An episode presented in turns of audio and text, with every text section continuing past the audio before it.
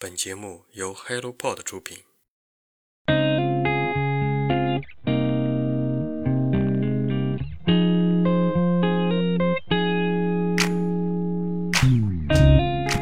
Hello，大家好，欢迎收听《人间观察》，这是一档探索有趣而独特灵魂的访谈播客。他们平凡而优秀，真实又坦诚。在这里，你会发现，所谓的成功远不只有一种定义。我相信，真实而平凡的优秀，才更值得借鉴。如果你想透过他人的视角观察不一样的生活体验，这档节目能为你的人生带来改变。从外在的这个角度来说呢，就是外界给我提供的教育，其实它是改变了我的命运的。跟那个我的同学还吹牛呢，我说我要做北京互联网行业的 top 十。呃，心理老师在学校里面，要不就是说没有自己的存在感，要不就是说你去呃什么政教处啊、德育处啊当个什么帮忙的，或者说是当一个什么呃副副职，然后给人家打打资料、催催别人交什么资料，然后跑跑腿儿，就这样。所以说没有很没有存在感嘛，对吧？我大学毕业，或者说是在大学期间，我一定要找出一年的时间去西藏支教。人，我觉得终归是有大爱的，希望这个社会变得越来越好。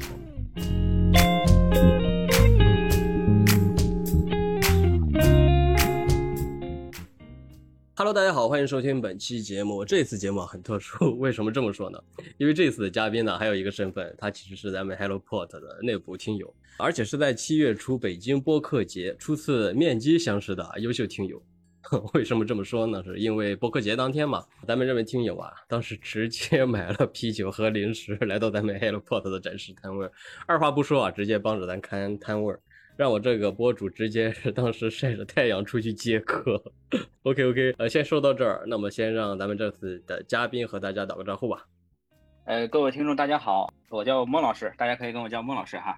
然后目前的话呢，是在一家教育在线教育公司，然后任职担任产品经理。这一期呢，我来和玛萨一起聊一聊关于就是最近国家政策上可能打压比较多的一个行业，就是。教育行业的一些自己的感想和自己看到的一些事情和人吧。然后大家鼓掌欢迎。你叫的很好，玛莎。上一次谁？九九当时叫说玛莎，我当时一脸汗。对我玛莎，我听起来怎么像叫傻逼的一个感觉？玛莎叫玛莎不就很好吗？那我也可以说一下，就是我的名字哈。我对外的名字呢叫孟老师，然后这个名字呢。呃，其实也也跟我的这个目前所从从事的一个行业也比较相关嘛，就感觉冥冥中比较有定数一下。呃，我我这名字的来源主要是因为当时在高中的时候，然后我们呢老师会搞一个叫就是学生课堂，让学生上去讲一些课程什么的，然后当时我就上上去讲，讲了之后呢，呃，反响非常不错，然后大家都。呃，下了课之后呢，还是会跟我叫孟老师，孟老师这样叫。结果，然后这个名字就叫响了。然后叫响了之后呢，呃，大家都这样叫。那好，那我就以后就就一直叫这个名字了。反正现在我的很多朋友都是跟我叫孟老师，孟老师。呃，然后还有就是自己其实对教育这块也是比较呃有一些热忱的，或者是有一些理想的。所以说这个名字后来就一直没有改。然后就想着说，呃，对外这样去展现自己的话，也是叫孟老师这个名字。那叫孟校长多好，说孟主任，对不对？这个就太官方了，太官方了。哎，你刚才提到你是对教育有热忱，是什么原因？就是你从小到大的某一个经历导致你对呃教育开始变得逐渐有什么理想、有抱负、有热忱吗？能不能介绍一下你的这个相关的一些个人经历？呃，可以的，可以的。为啥有有热忱呢？主要从两个方面来讲。第一个呢，就是从我个人来说，呃，我个人呢是，嗯，用一个不不是特别好的成语来形容的话，就是比较好为人师。就是小的时候也是比较爱读书一些，然后或者说是比较爱了解一些比较偏门啊、冷门的知识。就是当别人不知道的时候，我其实特别愿意给他讲一下，就这个是个什么什么什么东西。然后当我把这个东西讲明白了，别人特别的喜欢，或者说是恍然大悟。其实他们的这种反应给我反馈到我的话，我就非常的有一种成就感，就是这种从小的这种呃，对于当老师的这样的一个呃，就是正反馈，其实就是从那个时候就种下了这个种子。然后后来呢，就是在求学经历当中呢，呃，在初中的时候和高中的时候，我们就是我在的那个河北省嘛，就在河北省那块是那那段时间，就是经常会搞一些就是学生课堂这这这一类的模式，然后让学生上去讲课，然后那个时候就锻炼了我在讲台上去讲课，啊，系统的去备课，然后教案怎么出。然后以及留什么作业，然后留了作业之后要去看一下每个学生，就是当时同学嘛，但带引号的学生反馈上来的这个他们的这个成绩是怎么样的，然后以及后续的薄弱点是什么，这些就是全流程我是都走过的，而且是在非常呃年纪非常小的时候走过的这个流程，所以说那个时候就是对于教师这个呃工作的流程，其实个人并不是特别的反感的，而反而是说有一些享受在里面的。然后后来到大学呢，就是呃上的是一个师范院校，然后我的很多同学，包括一些朋友，他们都是老师，就在跟他们交流的过程当中，他们也会跟我说一些就是这些老师老师的这些呃就是价值观上的东西，其实就是之前的都是那种技能上的一些接触，后来就是有一些价值观上的接触，发现教师这个行业其实也是一个非常伟大的。呃，一个非常阳光的一个职业吧，就是在我的这个价值观里面，这是从个人的这个角度来说。从外在的这个角度来说呢，就是外界给我提供的教育，其实它是改变了我的命运的。呃，我的话呢是，就是是一个农村中学，在在农村中学上上的学，然后教育资源其实并不是特别好，但是我后来考高中的时候，然后考到了我们市最好的一个高中。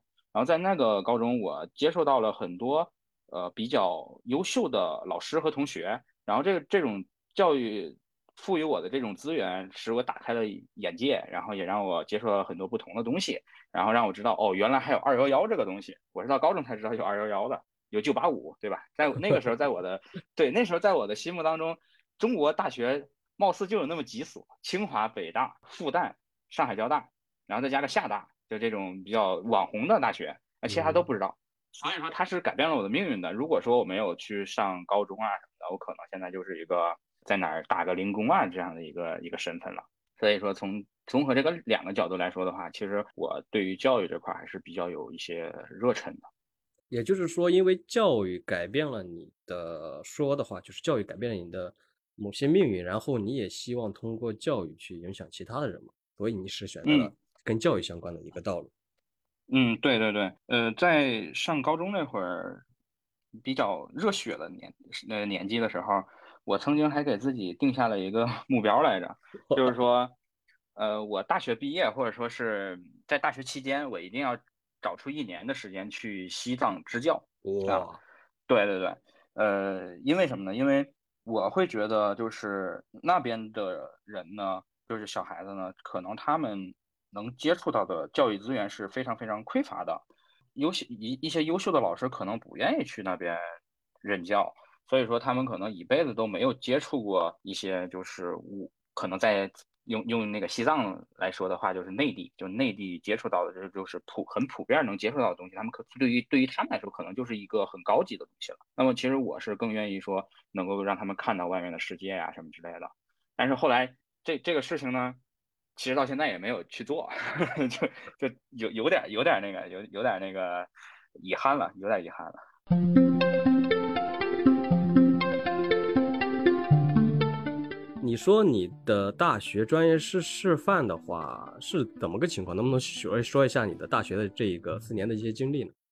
呃，我大学的话是在重庆读书，重庆上的，然后是西南大学，它是。教育部直属的六所部属院校，呃，什么北师，然后陕师、东北师大、华东师大、华中师大，还有我们西南大学，这个是部属六所哈。然后也打个广告，可以报考我们学校哈。我们学校的师范专业非常非常牛逼，真的非常牛逼。我呢，其实读的是师范院校的非师范专业，我读的心理学。呃，所以说我就可以不从事教师这个行业，就是我的那个培养的模式，并不是把我呃向教师的那个方向去培养，但是我会接触到很多的这些呃教师的同学，还有就是朋友什么之类的。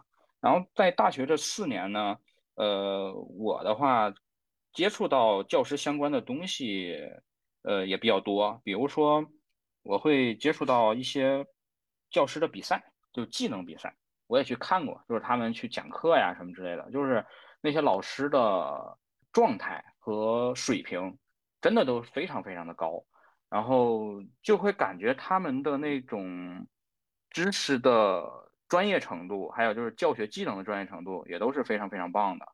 然后那个时候我就是有意识的去跟他们接触，就是问一问他们，呃，这个从事教师的这个行业。的一些感想什么的，就是呃，也相当于是给自己输入一些知识，然后看看自己适不适合。但是后来发现呢，就是我这个心理学这个专业，如果说是从事教师这个行业的话，比较边缘，没有那么的高的存在感。呃，所以我后来就想说，就算了，那就不从事这个这个教师这个行这个职业了。然后后来就是大学四年呢，就是和一群师范生混在一起，然后。但是后来又没有从事教育的这样的一个四年，然后就这样就过来了。哦，如果是心理学专业的话，你的意思出来之后不能当主课老师吗？所以是觉得感觉没有成就感，所以就没有在进，就是没有在毕业之后进直接进入高校进行作为教师进行工作吗？哎，对，其实也可以成为教那个主科的教师。我我有一些同学，他们现在在当数学老师，也有当语文老师的，也有当。呃，政治老师的。不过呢，就是他们在的学校的这种水平可能并不是很高，因为像一些省重点啊，或者说是市重点，他们要求的都是你的专业要和你从事的这个岗位是匹配的，就是你教数学，你必须是数学专业的；你教语文，必须是语文专业的。那么可能就是那些水平稍微差一点点的，他们的要求就不会那么高了。因为他们如果要求高的话，可能就招不上对应的老师了。那你说你好，那你有教师资格证，你也是师范生，呃，上岗前学习学习，补习补习，再看看你高中是不是学的理科或者文科，然后找一个对应的能够呃上手比较快的，好，那你就去上了。但实际上，大多数至少得有百分之八九十的人是呃在心理学，如果你学的心理学的师范专业的话，那你后续还是从事心理学。然后心理学这个呢？呃，在我们国家的这个普及程度并不是很高。虽然说国家出过一些相关的规定，就每一个高中必须配备心理老师，但是有一些高中是不这样去执行的啊。就算执行了，你这个心理老师的角色定位非常的模糊。呃，你说你你的课没有人去关注，学生不关注，家长呢也觉得。我的孩子心情不好或者压力大，他只是说太脆弱了什么什么之类的，然后也不会去过分关注。包括校领导也不是关注这，也不关注这些，他关注的都是那些高考考的科目，然后就会导致你这个呃心理老师在学校里面，要不就是说没有自己的存在感，要不就是说你去呃什么政教处啊、德育处啊当个什么帮忙的，或者说是当一个什么。呃，副副职，然后给人家打打资料，催催别人交什么资料，然后跑跑腿儿，就这样。所以说没有很没有存在感嘛，对吧？但是有一些人的话，反而可能喜欢像心理老师或者图书馆老师这种角色，感觉挺养人的，不用像主科老师一样，又去看学生，又要去什么应付学生的家长，这样 对不对？呃，没有没有，你你想你想多了，没有那么清闲。呃，心理老师的话，虽然你没有那个课程的压力，也不需要面对老师，但是你要面对同事，面对校领导，就你不能闲着。学校虽然说是事业单位嘛，但是他也不会养闲人的。啊，原来是这样。哎，对对对。哎，那你同学的话，就是心理教师这些同学的话，现在毕业是怎么个情况？他们的就业分布？呃，很多都在川渝地区。就四川啊、重庆这这些地方，大部分也是当老师吗？还是说都转行了？嗯，大部分当老师。我是属于我们专业的异类，就没有从事，呃，比较大多数从事的那个方向。哦，哎，那像心理专业的话，一个班儿是男女比例是多少啊？他们？呃，男女比例，我们当时应该是大概六比四，或者是六点五比三点五这个样子吧。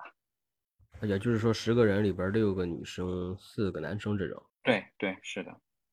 我还以为男生能更少点呢。呃，男生可能招生计划多了，也不太了解。反正就是后面的发现，就是男生其实的占比是变高了的。怎么说呢？就是你当时的话，就是对于直接从事心理学或者说心理专业的老师的话，是是就是感觉因为没有成就感，所以就没有在就没有像其他的一些同期一样去当老师嘛，所以就转行去了跟教育相关的互联网公司嘛。对，就是一开始并没有去教育行业，然后一开始呢就想说，既然从事不了教师这个行业的话，那我。就去看一看哪一个更适合自己，然后最终选了选，觉得哎，就是互联网的产品经理还不错。然后当时在读研大研一的时候，呃，就找实习，就找到了这个百度那边去一个实习机会，然后就去那边实习。实习完了之后就留下来，转为正式员工了。就当时是这样一种情况。哦，对对对，你们还有实习，我突然想起来，就是你们就是示范实习的话，必须要去怎么说？必须要去学校里边当半年或一年的老师吗？嗯，对，师范生是这样的，呃，包括我们非师范生也可以选择去学校里面实习。因为我在本科的时候接触过，就是学校里面的一些工作嘛，实习工作什么的。然后当时我实习就没选这个教师，而且当时的。规划呢是想的是把每一个方向我都实习一遍，比如说互联网我去看一看我适不适合，然后教师我去看一看适不适合，然后公务员呢，呃可能没有实习机会哈，那我就可能去 找一些前辈们去问一问具体这个工作到底是怎么样的。但是这个计划赶不上变化，当时在百度那边实习也没多久吧，大概是三四个月，然后后来就知道自己有这个。留下来的机会，然后就想着说是去争取争取，然后就把所有的时间都投入到这里面去了，然后后面的那些探索也没有去更多的去实践，只是通过一些打听啊，跟同学们聊啊，看他们这个工作状态什么。然后其实发现当心理老师就就像刚刚所所说的嘛，有可能没有什么成就感，没有什么存在感，或者想就算了，那就从事一个呃目前能从事的，就是还觉得比较认可的一个。行业和岗位哦，哎，说到心理专业的话，好多人就是说长大以后，就是呃，别说长大以后，毕业以后，他们好多想当心理咨询师的。你当初没有这种想法吗？心理咨询师一开始是有的，但是后来没有，主要是两方面原因。第一个呢是这个行业是非常鱼龙混杂的，那些可能并没有很专业的知识，或者说是。呃，甚至就是坑坑蒙拐拐骗的这这些人，他们在这个行业里面可能混的会比较好，拿大钱挣大钱这种。但那些踏踏实实去做的，可能并没有特别好。就这个行业其实是不正规的嘛。然后，呃，还有就是自己来说的话，如果想提高自己的这个心理咨询的技能，其实是需要花大价钱和大时间的。我有一个老师，他当时是四十四岁了。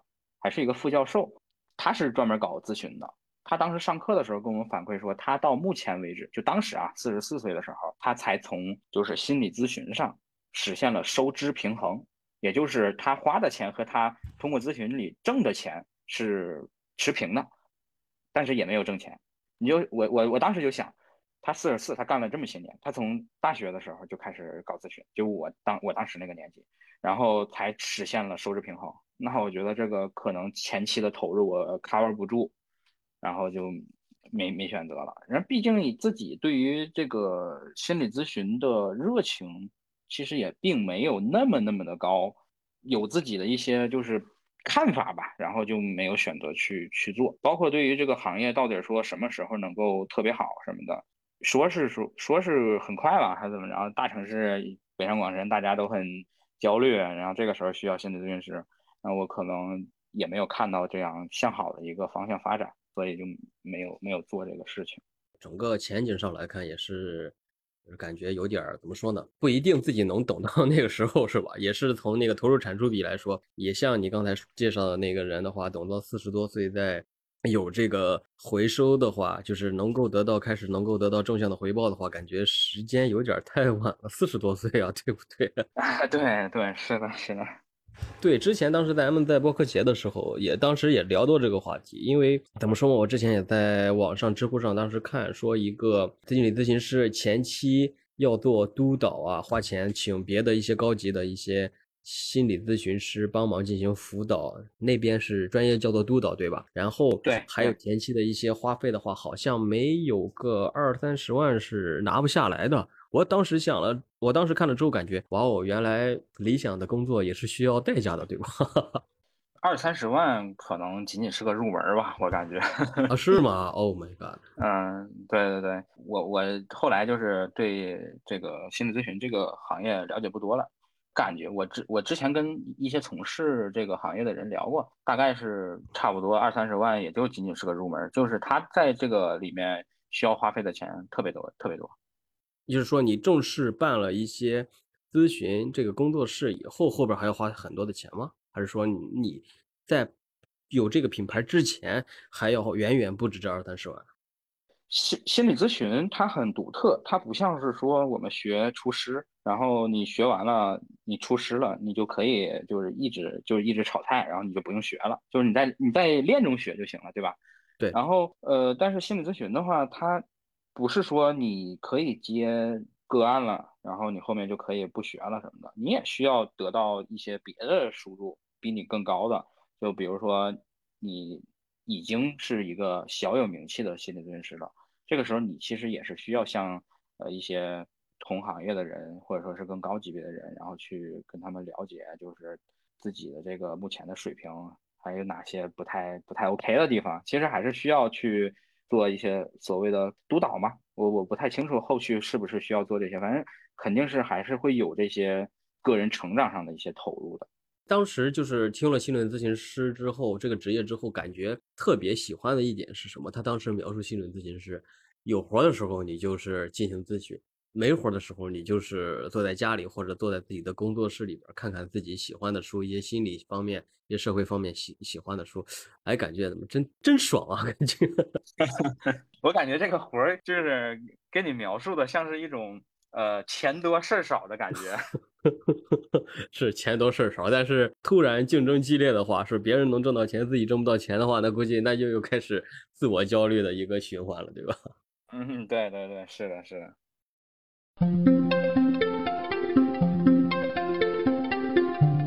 刚才说到你说到那个在百度实习的话，你实习的话也是跟教育相关的一个什么产品吧？呃，没有，当时跟教育没没什么关系。我当时的呃负责的业务线是百度地图，呃，产品是百度地图，然后业务线的话是地图下面的就是某一个小功能模块。哦，这完全跟教育不沾边了，是吧？为啥当时干的津津有味呢？当时。干的津津有味，主要是之前没有在这种互联网行业实习的经验嘛。然后去了之后呢，就会接收到很多比较前沿的一些信息。就互联网的话嘛，它信息这种接收的速度啊、流转的速度啊就很快，然后就给我一种就是自己可以在这里面成长很多的一个感觉。所以就当时就选选择在这块儿就是接着做了。也就是说，你毕业之后也是在原有的岗位从实习进行转正了，对吧？嗯，对，是的。呃，干了多长时间？嗯，我在百度干了一年零八个月，差不多两年。然后来来，能不能聊聊你当时就是从一名毕业生进入呃职场，变成一名职场人的一个什么心理状态的一个变化？嗯，从学生到这种职场人的一个角色的转变的话。我会感觉就是心理状态的一个剧烈的变动，就是当时在上学的时候，任何事情它其实都是有一个确定的东西的。呃，我哪天开学，哪天放假，哪天上哪个课，然后我努力了，我复习了一个月，那我这个科目我肯定能考的相对来说会好一点，这是一种很有确定感的东西。但是到了职场了之后呢，我会发现很多东西它并不是很确定的，就是你努力了，可能也没有回报；你努力了，反而还可能会失败。然后你要处理的问题比学校里面的问题要复杂的特别特别多，包括有一些问题可能没有正确答案。你这样，你用 A 方法做和 B 方法做都对，就是哪一个更好的更好了嘛，对吧？但是在学校的话，它是有一个唯一的答案的，或者说是就算是它有很多答案，但是老师或者教科书告诉你是有一个唯一答案的，你就按照这个唯一答案去做就行了。然后就是这种的面对的处理的任务，还有就是人际关系啊，包括各各个方面吧，都会有这种确定感的缺失。你就是在百度这将近两年的时间里，有没有一个就是突然变得比较失落啊，变得比较怎么说，没有那种是突然就是天天向上这种感觉的一个突然的一个时期一个变化呢？啊，有，嗯，我刚开始入职的时候还是比较昂扬的，就是想着说，在这个岗位上做出自己一些成绩，然后跟那个我的同学还吹牛呢。我说我要 做北京互联网行业的 top 十，top 十 top 十产品经理吗？哎，对对对对对，就是想想做做到 top 十这种级别的，但是就过了大概时间不长，大概也就三个月吧，就非常的痛苦，然后那个。每天上班都是就要哭了的那种感觉，就心情非常糟糕，对，就非常糟糕。还有就是上班的时候，就是宁愿走路上，为什么呢？就是我走路上，我可以让我自己晚一点到公司，因为我到公司我就会心情特别糟糕，就这样。哎呀，这是什么原因？是因为工作压力特别多，还是说就是领导啊，还是同事之间这种不配合的这种关系呢？其实。工作压力也没有特别的特别的大，主要的问题呢还是刚刚说的那个嘛，就是这种确定感的缺失，其实就是因为这种不适应，然后导致自己，呃，在这个过程当中有很多的这个不好的情绪在里面。主要就是什么呢？就是你处理一个方案，或者说是你做一个决策的时候，就没有对与错了，然后就给我一种无所适从的这种感觉。然后以及在学校的时候，可能会有老师、同学去扶着你走路，就是你完成一个事情，都会有有有人在旁边去去看着你去完成或者什么的。但是到了职场之后呢，可能就会没有人去那么仔细、那么认真的去帮助你了吧，或者说是协助你，很多事情都需要自己去解决，然后就会感觉有一点不适应。那是到你干到一年零八个月之后，这种不适应一直存在吗？或者越来越加剧吗？还好，就慢慢的就转变过来了，就是这种不适应感自己慢慢调节呗，通过学习啊，或者说通过向别人请教啊，呃，慢慢的就把这种不适应感消解下去了。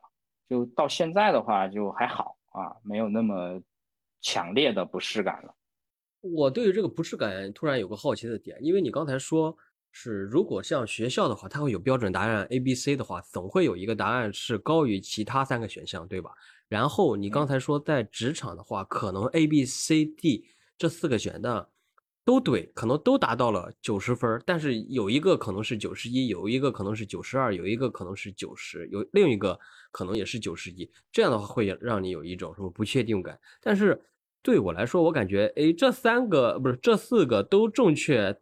分儿都是这么高的话，那那不更爽吗？你对吧？随便选一个不就 OK 了吗？也不是啊，就是你随便选一个，你你为什么选，对吧？你为什么选这一个？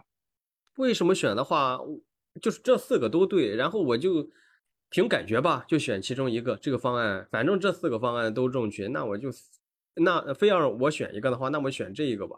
问我为什么的话，就感觉吧，好吧，说不上原来，说不上原因，因为其他如果选其他的话，我也我也感觉也差不多是这种。但是 我感觉都对的情况下，你选一个你也得有原因吧，对吧？呃，是，可能是就是喜欢或者什么的，然后这让你很纠结吗？没有没有，就是都对，然后你就有一种我不知道该用哪种方式去，对啊，就选择哪一个方式更好。就是你，你永远想着说，我选我要选一个更好的，对吧？然后你就会去想，在这个这个 A 和 B 哪一个更好，然后我要选哪一个什么的。哦，你是完美主义吗？我我还好还好。等到你这边一年零八个月以后的话，你是以什么契机，然后就没有打算在百度这边继续从事当前的工作了？当时在工作了很长时间之后呢，就是其实还是这个主题，就是确定感这个主题，还是想着是给自己的人生找一些比较有确定感的东西，然后想去探索探索自己的这个一些更多的可能性吧。然后就想着说，在那边也干了大概小两年了，然后就想出来看一看有没有呃其他的机会什么的。然后就直接找到了就是互联网教育行业吗？对，就去教育行业了。也是因为自己有一个教育的情节嘛，所以当时就直接就是直奔主题选了这个这个行业嘛？还是说选了好几个家，然后这一家 offer 拿得早，然后就去了这家？当时找工作的主要方向就是教育行业的互联网公司，当然其他的行业我也不排斥，但是那些优先级可能会相对低一点。后来就收到了这个。这公司的一个 offer 嘛，然后就跳槽，就来到了这个教育教育公司。那个时候怎么样？相比于之前百度这边的互联网教育这一块的话，整体氛围怎么样？整体氛围其实差别并不大，都是互联网公司，而且很多人都会都都有一些类似公司的经历，比如说像什么百度啊、BAT 啊、TMD 啊这些经历，就是同事的话，他们都会有这些经历，所以。并没有感受到有很大的差别。呃，TMD 是指什么？T 是指呃头条哦，头条、美团、滴滴。对对，TMD。哎呦，我猜对了，三个我猜对两个，那那还好，那还好，明白明白。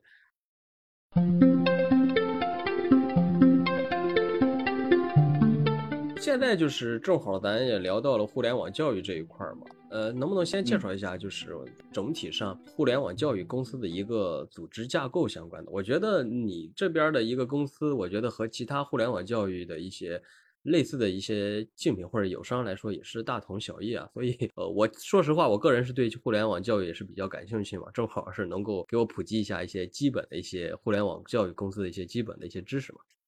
嗯嗯。好，这呃，我我其实来这公司大概也就呃两三个月，可能有一些说的不准的哈，就听众里面如果有比较专业的，求轻喷哈。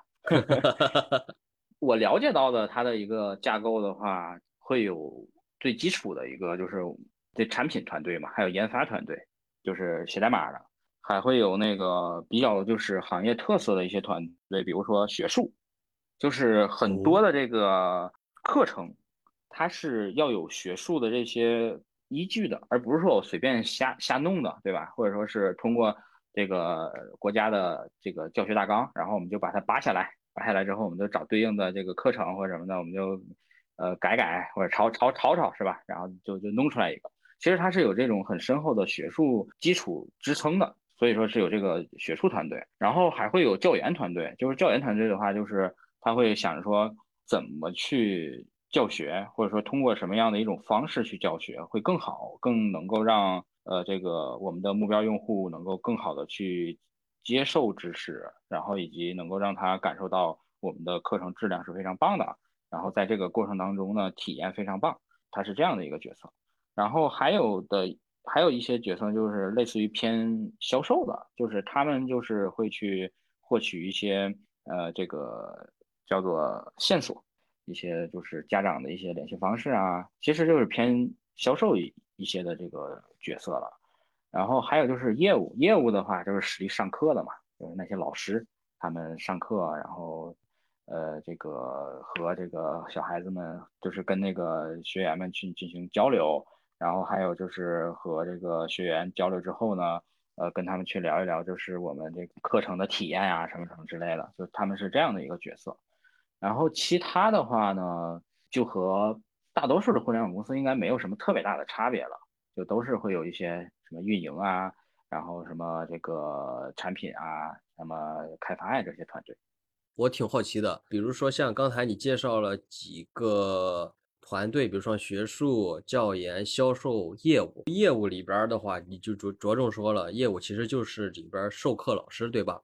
呃是这样，我当时其实看一些相关的一些招聘一些信息的时候，或者是网上的一些对互联网教育的一个分析的时候，他说，教师的话就是实际上课的，但是上完课以后辅导学生的话，他会有一个叫教学辅助的，对不对？就这个岗位，这个也是算业务团队里面吗？对，是的，这个就是教育行业可能有有一些比较创新的模式嘛，就是叫什么双师啊，对，呃，有一，对对对，有一些老师呢是专门上课了，然后还有一些老师呢是专门去辅导你的，就给你留作业呀、收作业，然后辅导你该怎么去学习的这些老师，就是双师模式。他们这个好像是在呃作业帮，还有什么好未来、新东方，好像都都会有这种。双师模式存在，呃，你们那儿有吗？我们这边的话跟他们还不太一样，他们是 K 十二嘛，所以我们这块没有这种这种东西。哦，你们是做素质教育是吧？不是 K 十二。对对对，素质教育。OK，明白。嗯，那学术团队跟教研团队，它是什么？是个上下游的关系吗？呃，他们具体的这个。所在这个整个的课程研发的过程当中的一个身位，我还不是特别的清楚。反正就是他们是两两拨人，哎，对，就学术和教研，都是有，比如说像学术、教研，都感觉专业性特别高。我的意思是，他们都是有很高的一个学术背景嘛，才能把他们聘过来，或者才能收这样的人。嗯，对对，是的，都是从以前的那种公立老师那边。辞掉之后来这边是赚取高薪吗？是这种情况多吗？我了解到，就是新东方和好未来会存在这种情况，就是他们会有一些老师，就是公立学校的一些特别牛的老师，然后呃，他们就会过去给他们进行教研啊，或者说是学术的这样的一些指导。就毕竟说他们在公立学校已经工作了很很久了嘛，他们对于。中考或高考的一些趋势的把握还是非常准确的。人家是也财大气粗，能砸钱是吧？对对对，是的，是的。我说了大实话。你们这边做产品的话，具体涉及哪一方面吗？或者说，比如说一个项目或者是一个模块，从最初到上线之后，嗯，你能不能介绍一下这个呃这个发展的一个过程？其实差别不大，就是和。呃，互联网公司的其他就是其他互联网行业，其他的这种互联网的公司的产品的，就是这个工作流程是差不多的，都是先你去调研一下，就目前有什么样的需求，然后调研好了之后呢，就开始出产品方案，然后出了产品方案呢，就需要内部先去审，就是你这方案是不是 OK，然后内部审完之后呢，然后就会给到研发那边，然后研发就根据你的方案去开发，开发之后上线。就大概的这样的一个流程，然后上完线之后去看一下你的你的功能有哪些地方就是实现的并不是特别好，或者说是有有一些问题什么的，然后后续的迭代这样的一个流程，其实和其他的互联网公司的产品的工作流程差别没有那么大。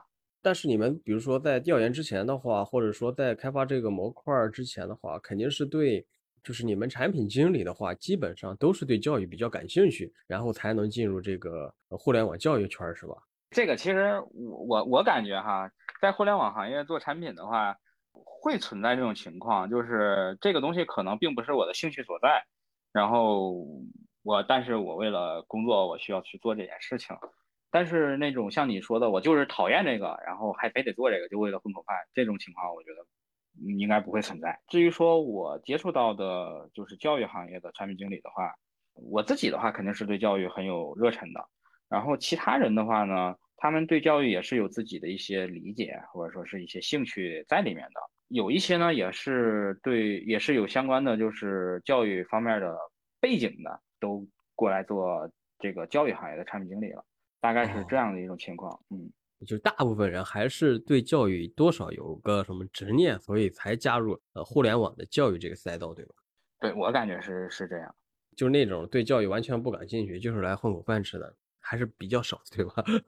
嗯，不仅仅是教育吧，我觉得其他的赛道的话也是这种情况。它因为互联网可选择的范围挺广的，任何一个行业，比如说社交，呃，像电商、像教育、像什么金融这些都有。呃，想选择一个自己比较感兴趣的赛道的话，还是相对来说比较容易的，所以应该不会存在那种就是啊，我为了混口饭吃，然后就进到这个教育行业这种，应该不太会。不然我感觉大家都是为了混口饭吃的话，就是做不自己不喜欢的事情的话，哎，有点太太没劲了，是这。呃，你作为就是产品经理的话，如果就是有学弟学妹们想了解你产品经理一天是怎么过的话，能不能介绍一下？我也其实个人也比较好奇。产品经理，我觉得一天来说，大多数时间都 花在了沟通上，就是呃跟业务聊，跟研发聊，跟各个。团队的人去聊聊聊什么需求啊，聊这个实现方案该怎么实现啊，这沟通是比较多的。然后一天的话，可能比如说你早上来了之后呢，可能是去看看，如果说是 C 端的话，那去看看这个数据，这一天有没有一个比较大的波动或者是变化呀什么之类的。一天估计就是要开会也特别多，有自己的时间的话就是写方案了，大概是这样吧。就一天的时间基本上就花在这这些上面，沟通开会儿，然后到了晚上才有自己的时间，然后写点东西，对吗？对对对对，因为我为什么说这句话，是跟我们这边当时情况一样，不停的开会，甚至开那些无用的会，然后等到下班了才有时间开始整理一下今天的一些东西。哎，你们这边的话是所谓的九九六吗？哎，应该不是吧？我据我了解，好像都是什么十点或者十点半上班，然后晚上待到七八点，然后周六周日也不用去。这是我最近了解的一些互联网一些行业的一些情况是这样。嗯嗯，我们是双休，呃，也不是九九，呃，应该是十，然后晚上的话就不定了，这个就看，呃，你今天工作的进度了。如果进度比较慢的话，可能得在公司里面加加班赶赶进度；如果要是进度比较正常的话，那可能就是八九点什么就基本上就可以结束了。像那种大学生刚毕业的，之前也没有工作的话，来互联网教育的话，他们这边研发也好，产品或者业务也好，他们这边的待遇的话，你觉得他们会一边像如果是今年如果加入的话，会给一个什么样的薪水待遇？虽然现在啊，教育政策一发之后，大家都等着裁员哈，但是我还是比较感兴趣。薪水待遇的话，就平均水平嘛，就应届生的话。如果要是正常情况下啊，但是今年这种情况，我也不敢说给应届能给到多少。技术还有是业务的话是不一样嘛？技术能高一点吗？嗯，对，技术会相对来说高一点。嗯，最低是哪一块？最低，最低的话应该就职能岗会稍稍微低一点吧。啊，什么行行政啊这些。抛除抛除他们，比如说产品运营或者什么业务、销售、学术、教研这种。销售这个比较特殊哈，因为他这个凭你的销售销售业绩嘛，这就不聊。嗯，相对来说第一点的话，我了解到的可能运营吧，因为业务我也不了解，我也是来这边之后才接触到业务的。嗯就是我知我知道，就是互联网行业的话，可能运营会稍微低一点。哦，运营低，然后学术跟教研这些肯定都是牛人，肯定相对来说肯定是会高一点，对吧？因为我也不太清楚，因为这个工资的话也不太方便打听啊。怎么样了？OK OK，明白明白。不过说实话，这种教育政策一出之后，估计来互联网教育的人会少很多，至少 K 十二是基本嗝屁了吧？要往其他的一些相关的一些领域应聘的还是能多一些，对吧？就是其实，在找工作之前呢，就已经了解到国家可能要对教育有一些政策。当时我知道的是不允许有学科教学，然后不允许上市，然后还有就是呃不允许什么就那种无无序的投资什么的。不过后来就是前一段时间出那个文件之后，完全就证实了当时的一些传闻，确实是会影响到这个教育这个行业的人才的进入，确实是会。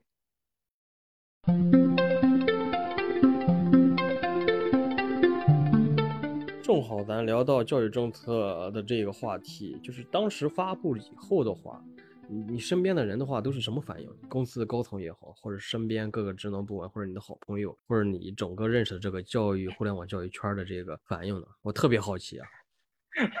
呃，朋友的话，我今天还看到了一个特别有趣的一个一个笑话吧，就是关于教育的。这是两个人对话，其中一个人呢是在教育行业工作，然后另外一个是他同学。然后当时他同学就问他，他说：“你现在在干嘛？”他说：“我在教育行业。”他说，然后那个人就回了一句说：“苟富贵，勿相忘。”然后 过了一段时间，也就是最近，然后不是发了这个文嘛，然后他的朋友。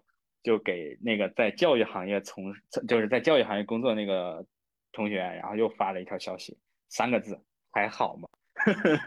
就是 对对对，就是外界的人呢是会有这种转变的，就是以前会觉得在教育这块儿从事的话，不管是你是呃老师也好，或者说是产品也好，可能会觉得工资什么的都应该不差啊，就就苟富贵勿相忘嘛。但是出了这个问题，其实大家都会担心我们会不会被裁掉啊，或者说是会，呃，什么呃，有有其他的很大的一些变动什么的，会不会影响影响到我们？这个是就是外外界的这个人的一些反应。然后至于说你刚刚提到的高层接触，我接触不到，所以我也不知道。然后我自 己的话是会感觉到，确实是会有一些就是影响，但是呢，我觉得。国家出这个规定，它也并不是说想着把这个行业完全给就是掐死，它其实是为了让这个行业能够更有序的去发展。因为之前尤其是疫情的影响吧，其实在线教育的发展还是特别迅速的，就会导致很多的一些不好的现象出现。比如说，可以看新闻哈，这个新闻上有提到，像有一些公司。他们会虚假宣传自己的课程的一些就是价格，然后有一些会虚假宣传自己的这个课程的专业程度什么的。有一个特别搞笑的事情嘛，就是在抖音上有一个老大娘，年纪看起来都不小了那种的，然后她给这个教育行教育公司打广告，然后就自己的角色应该是一个比较资深的教师，好像是这样。但是这个人呢，在 N 多个教育公司的这个广告里面出现，就是他不可能同时在不同的公司任职嘛，所以说这就涉及到这种很虚假的一些宣传在里面。所以这个国家的这个政策出来之后，也是对于这种乱象的一个规范吧。其实对于认认真真做教育、踏踏实实去做教研、去做这个课程开发的公司来说的话，短期内肯定是会受影响，但长期内应该是更有利于发展的，因为毕竟说。政策出来之后，把那些就是搞一些不按套路出牌的公司，可能就排除到排除掉在这个行业里面去了。刚才聊了一个话题，特别有意思。刚才你说的那个例子，各家公司然后都找那个什么广告策划，发现最后的上镜头的都是同一个人，是这种对吧？然后我觉得太太怎么说呢？太可笑了，真的不仅是搞笑，是可笑了。哎呦妈呀！你们现在就是你所在的这个公司的话，比如说像做什么广告的话，都是也是外包出去嘛，让找其他人做嘛？呃，这种广告的话，具体做法我还真不了解。这个业务没在我们这边，就不是特别了解。现在的话，其实广告也不敢怎么打了吧？哦，对，国家好像那个规定也有一个，就是关于打广告这件事儿，好像教育公司的广告也不允许打了。哦，也是，要不然是满天就是车站、地铁站，全都是什么什么新东方、好未来、猿辅导、作业帮，是吧？估计就是这几个有钱的就来回是吧？搞来搞去，搞来搞去的这种。嗯。嗯，对呀，哎，现在怎么说？一方面也算好事儿吧，家长不用花钱去怎么去鸡娃了，是吧？不得不放下了，不得不躺平了。还有一个观点嘛，你虽然禁止了，但是监管上严了之后，如果教育方面不进行相关的改革的话，搞不好会变成一个更加极端的一些方法，就阶级分化越来越厉害。原来的话是你花两三千块钱一个月。比如说去可以辅导，然后现在的话，你要不一分钱不花，要不吧就花是八千甚至一万多去偷偷摸摸的，就是花高价去辅导，感觉怎么说呢，有点更绝望的感觉。哦，这个我还去了解过，就是公立学校的一些做法，像我我有一些同学他也是在那个公立学校工作嘛，然后国家也出了一些规定，比如在全国有几个城市去试点，叫暑假和寒假的这种。叫做托管，就类似于说，你学生可以在暑假和寒假的时候在学校里面去自习，或者是去学习什么的。这个出了之后呢，其实它就无形当中就挤占了学生的这种在暑假和寒假的课余时间，然后避免他去外面去学了嘛，对吧？然后还会有一些其他的配套的一些政策，具体我还给忘了。反正就是在公立这块是有一些动作去弥补像你所说的这种可能一下子进了之后导致这种就是教育更加不平衡的这个呃一些情况的出现。对，因为高考在这儿，对吧？高考这个选拔制度在这儿，你如果语文、数学、英语之类的不好的话，你还是不行啊，一口定终身，对吧？家长就是为了些许的可能性，还在进行着相关的零和博弈吧，要不就是考上，要不没考上。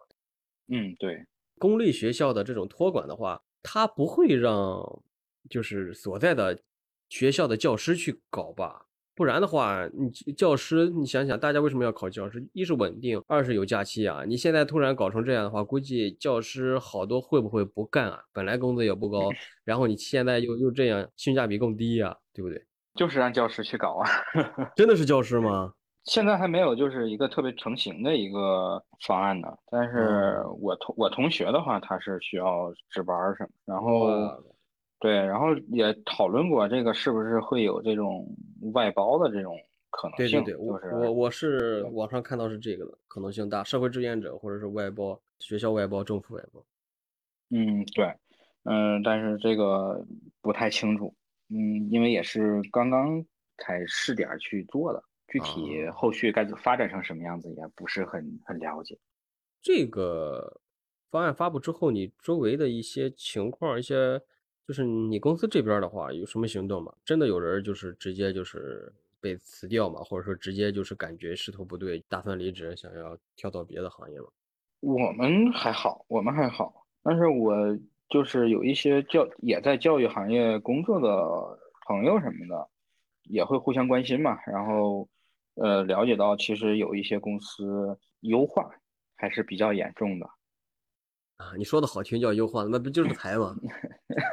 对，有些是优化的还是比较严重的，就是可能一个部门就没了，或者是一条业务线就没了，会存在这种情况。哎呦，这个，而且哈，我今天下午刚看到的一些情况就是，如果 HR 知道你是从互联网教育口出来找工作的，会故意把工资给你压到好低啊，欺负人啊。嗯，你你这是从哪得到的消息啊？我是从哪儿豆瓣还是哪儿看到的？然后他们也是最近嘛，肯定被辞了之后，然后有各种各种各样的一些什么情绪啊，然后吐槽啊，然后就说，如果你是从互联网这边某一些岗位，就一看很明显就是被裁的那种，然后你再到别的地方找的话，HR 就是故意给你把价格压的低，因为你 你你相当于你是被动方吧，反正我就是这个价，你爱来不来，你不来的话是吧？你公司的其他同事什么的也会抢着来，是这种。啊，好吧，这真的是趁人之危啊！啊，对，公司就是这种嘛，不然挣啥钱嘛？要不就挣老百姓的钱，老百姓的钱说不买的话，那就挣员工的钱，对吧？给你少发工资，少减少福利待遇。嗯，是，就是现在，比如说像这个政策有了之后，今后的一个。互联网教育的话，你作为一个内部人士，无论你自己的感觉也好，或者是说周围的一些同一个圈层的朋友一些沟通也好，你感觉后边会怎么一个发展呢？呃，我觉得可能国家大力去整治的一些地方，可能就不太好了，像 K 十二啊这些。后续的话，可能在其他的教育，比如说像这素质教育啊，或者说是职业教育上。可能会有一些嗯其他的一些可能性吧，去发展。毕竟说教育这个东西，它不可能完全消失，对吧？它这个 K 十二可能在互联网没有了，但是它在公立学校那就可能会加强一些，或者说是呃更丰富一些。但是这个教育它肯定是不会不会消失的，所以说只是说在哪一个赛道上的一个问题了嘛。那么我我给我的感觉的话，可能就是这个。职业和这个素质教育，为什么说职业这块呢？就是国家也有一个规定，是说要有这个百分之五十的学生要后续中考还是高考的，要有一个百分之五十上技校还是什么的。对吧？这个这个我不知道你有没有听说过这个事情。没有，但是意思就是说，你不能全一窝蜂全都上本科，或者全都是考高中走大学这条路，你也要上什么中专、大专是吧？要分流，不然压力太大了。嗯，对对，是有这种是有这种说法。那素质教育，素质教育的话，它不是学科教育嘛？你跟高考没有什么直接的一个关系，不会引起焦虑，所以你就是允许民间资本介入到素质教育上了。其实我没有理解那么深嘛，就是我我就是全凭自己感觉的话，国家主要是整治这块儿，就是 K 十二这块儿，然后素质教育的话，可能并没有那么大的那个力力度去去涉及到它。那后续有没有可能性去管这个事儿？那谁也不知道。只要卷卷卷的话，太卷的话是吧？引起社会动荡的话，那肯定就得管了，是吧？嗯嗯。对不对？之前看那个新闻的话，是也看一些调研报告啊，主要还是说人口结构问题吧。现在就是一胎政策的原因，整个人口结构是个根本性的国策进行一个大的失衡吧，导致现在哪怕有三胎，也是基本跟个屁一样，连用有用都一点用基本也没有。有钱人那不在乎你，你有钱有权的话，你生多少是吧？你。递点钱就就就 OK 了，但是普通人的话，你三胎的话，你两胎是吧？你都不想要，你还要三胎呢，这不扯淡吗？现在导致现在养老金也，嗯，就人少，养老金也交不上。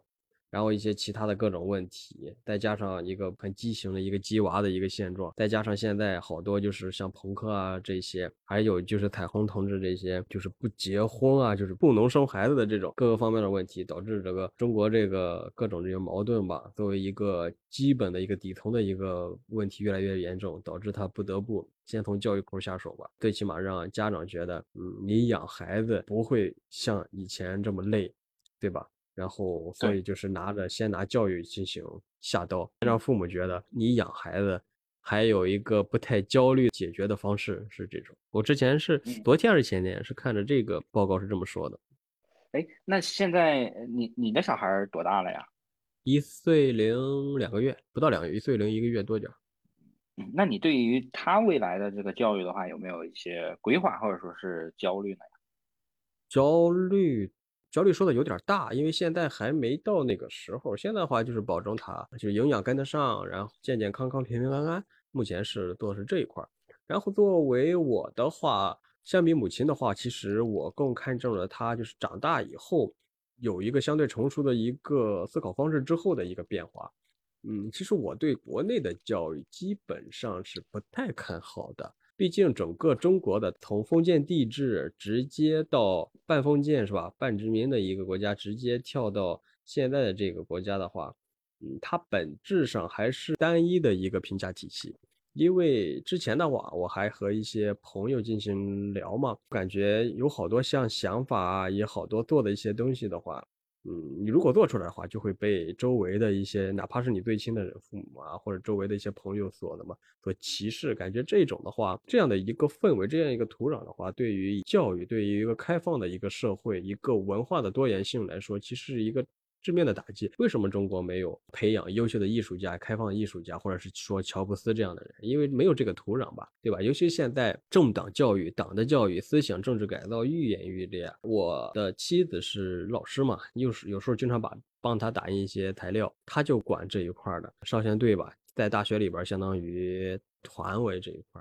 所以能很明显的感到，尤其是这几年的话，整个思想上的一个束缚吧，是越来越严重的。所以对于孩子来说，其实我个人的话，虽然我是射手座，我不太喜欢什么星座什么决定人的性格，但是我还是比较 open 的。我很担心几年之后，等到我。家的女儿长大以后，她会在这种比较束缚的一个土壤里进行生长，我是比较担忧的。相比于像什么生活、什么吃好穿好这样的一些条件的话，我更看重文化一个包容、相互尊重，一个什么食品安全啊、呃环境、公益这一块儿。所以吧，这些部分在中国恰恰是相比于国外是比较缺失的，特别的怎么什么纠结。所以对于孩子一个后面的教育的来说的话，嗯，我是。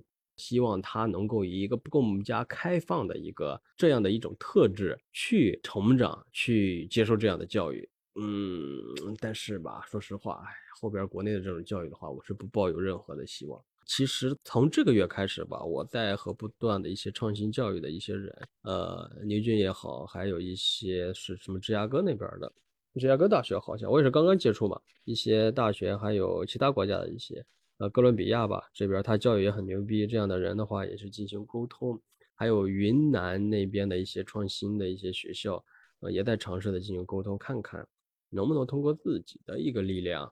至少在青岛地区的话，做一份比较真正为孩子毕竟着想的一个创新教育的一份事业吧，这是我的一个想法和我现在的一些措施是这种。看起来你对教育也是 有一些热忱在里面。哎呀，我我教育资资格证都考出来了，但是没去嘛。但是公立教育的话，感觉你去了之后就是个螺丝钉嘛，你还受到当体教体局还有校长的一些指派。你有一些东西真想做的话，有一些执念的话，你到了公立学校反而受到束缚。呃，所以打消了我这个念头。哎，你你是哪个学科的？计算机啊，我是计算机啊。哦哦哦，我本身是计算机的。哦，连教师资格证都考下来了，嗯，没去嘛，我算了，我不相信，我不相信公立教育，因为我我的家人就在公立教育，我不相信，我还没自己搞呢。虽然这个这个很漫长，也不一定自己能不能搞出来，但是有这个执念嘛，至少种子已经播下了，然后现在也在尽力的从土壤里边冲出来，能够最起码等到以后能够看到阳光的那一天。嗯嗯嗯，可以。其实我我是觉得教育是一个特别重要的东西，对于人来说，就是你有一个良好的教育，那么呃，对你个人来说，其实是有一个更好的成长的。如果对于群体来说的话，更好的教育是能够让这个群体能够发挥出更大的一些创造性，一些呃，就是可可能性。对，呃，如果说是不好的呢，那真的就是。会把人的这种积极性啊给打压下去，所以为什么说之前有人说这个老师是呃人类灵魂的工程师嘛？当时我是不是很理解这句话到底什么意思？但是现在就特能理解，就是有一个很好的这种老师，能够去或者说是环境吧，就是能够给你提供比较优质的这种很有思想的一个教育的话，那么对于这个个人的一个灵魂上的一个。建构它是完全不一样的。嗯啊，对，而且比如像我对教育感兴趣的话，也是因为上学的时候，因为一个老师特别的优秀嘛，也对我特别的好，然后让我觉得教育是一本非常伟大的事业。而且教育的话，其实你的如何形容这两个字的话，我觉得就是说大爱。人我觉得终归是有大爱的，希望这个社会变得越来越好，对不对？你自己好没啥用啊。当你整个群体其实没有到了一定程度，没有到了一定高度的话，你其实感觉怎么说呢？还是活得很憋屈。但是如果通过教育，虽然这个时间很漫长，可能需要几代人的影响，但是慢慢的让你的整个群体以一个更加优质、更加一个好的一个社会氛围去生、去互动、去进行社会交接的话，我觉得这样才是一个比较幸福的一个体现吧。人毕竟是社会性动物，对吧？嗯，对对，是的。就是那种呃利他的这种想法吧，对。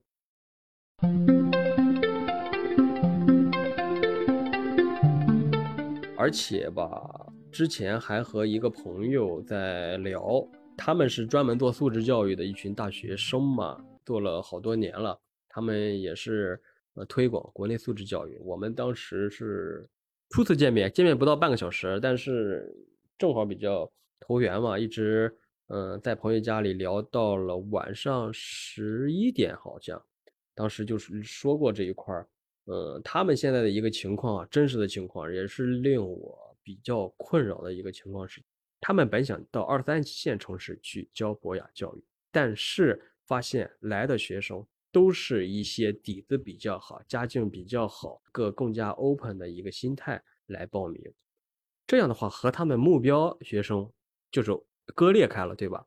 嗯嗯，对吧？就本来他们觉得就是条件一般的学生，想要帮助他们，但是发现这样的学生的话，根本就是不会去想的，不会有这个念头，不会有这个想法去通过素质教育、博雅教育来变得优秀，反而是一开始家长就是花钱，呃，就是培养了。这样的这种条件比较好的学生，他们才有这个执念，才有这个想法，通过博雅教育让自己更进一步。这样的情况，你不觉得有点好的越来越好，差的话越来越差，阶级固化越来越严重吗？嗯嗯，是的，是的，是的，对不对？这个也就是对这个，其实也也是我之前大学或者是高中的时候也是想的是，教育它应该是一种普惠的，应该是让所有人都能够享受到那种哎比较优质的这种教育的。但是随着阅历的增长，年龄增长，也接触到很多像你刚刚说那种现象，也会发现有些教育它可能真的是需要你拿钱或者说是拿你的这个社会资源去去置换的，然后那些呃没有这个社会资源、没有钱的一些孩子，他可能就享受不到这个教育了，然后就会像你所说的，导致这个好的越好。坏的越坏，这种马太效应就出来了。然后这种一旦出来的话，它被逆转的这种可能性，就可能就会大大降低了。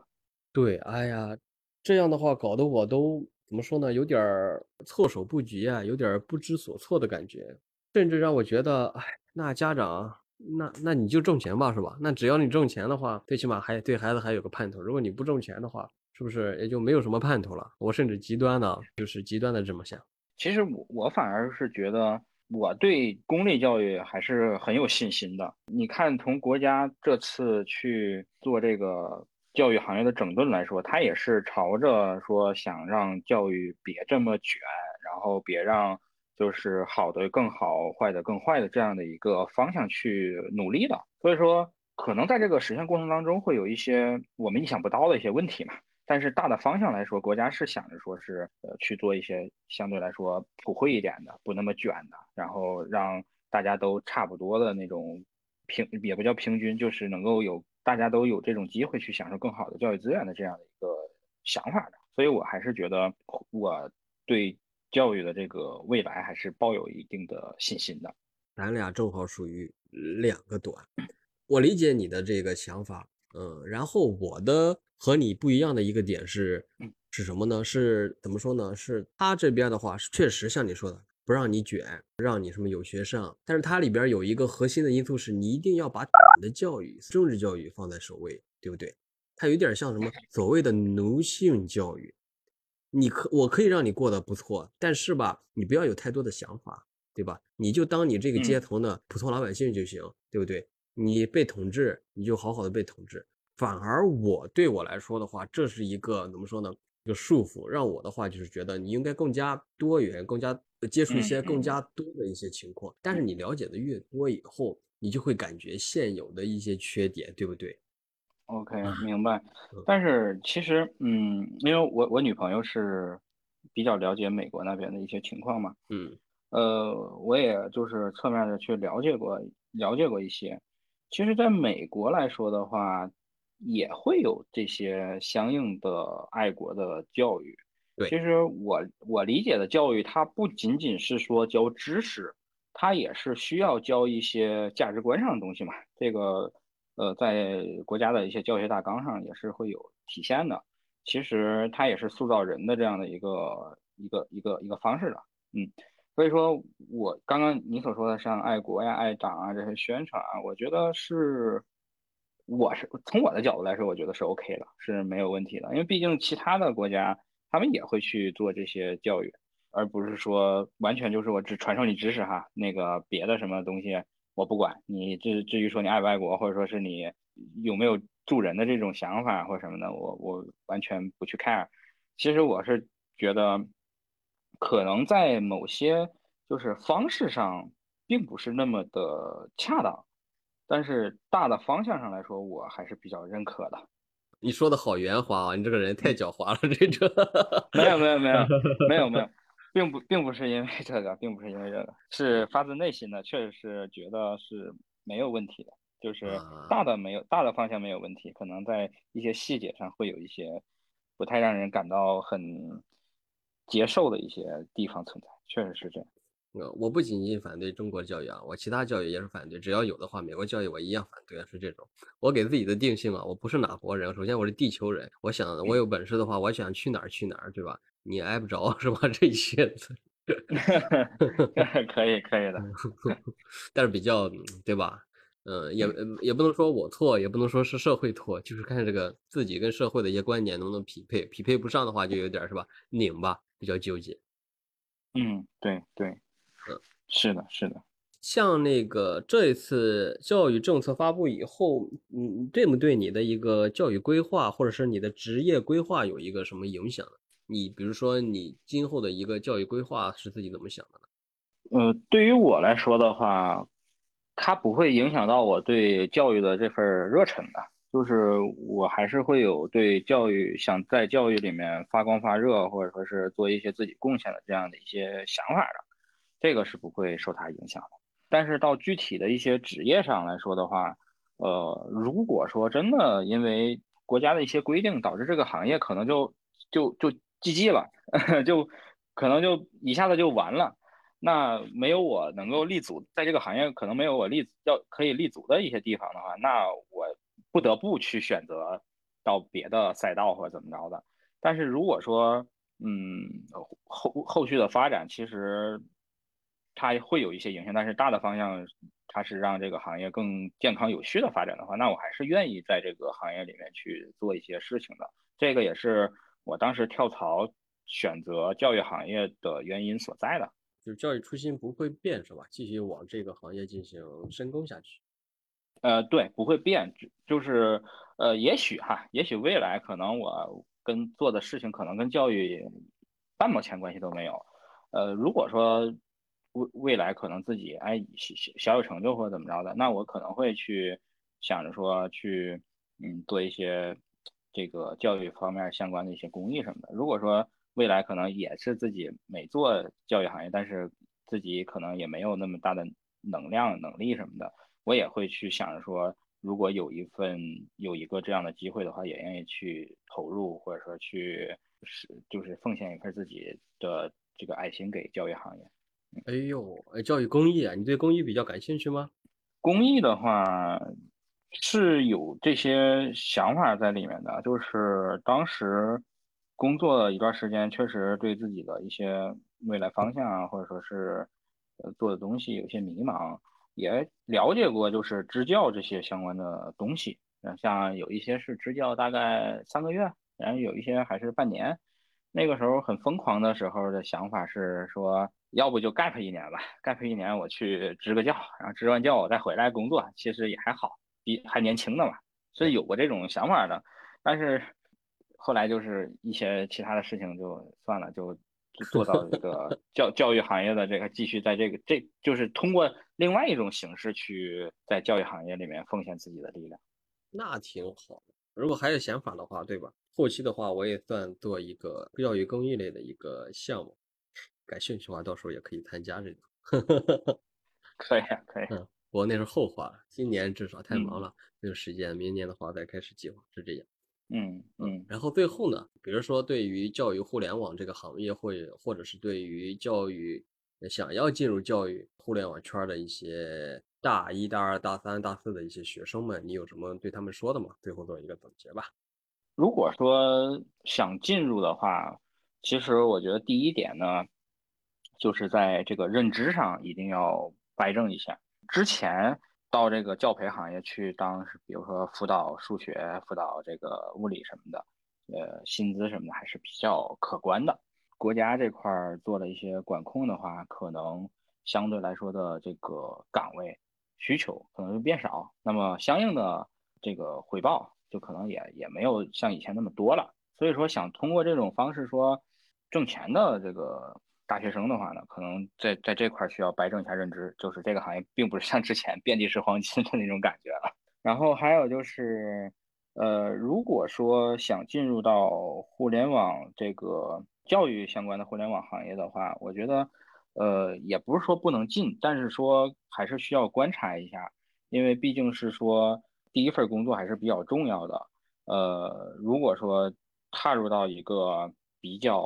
不太 OK 的一个不太稳，就是那种变化非常非常剧烈的这样的一个行业一个岗位的话，那可能受影响还是比较大的。呃，如果说是对教育真的非常有热忱的话，呃，也不一定说非得是互联网教育，那你其他的一些教育其实也可以去奉献自己的一些力量。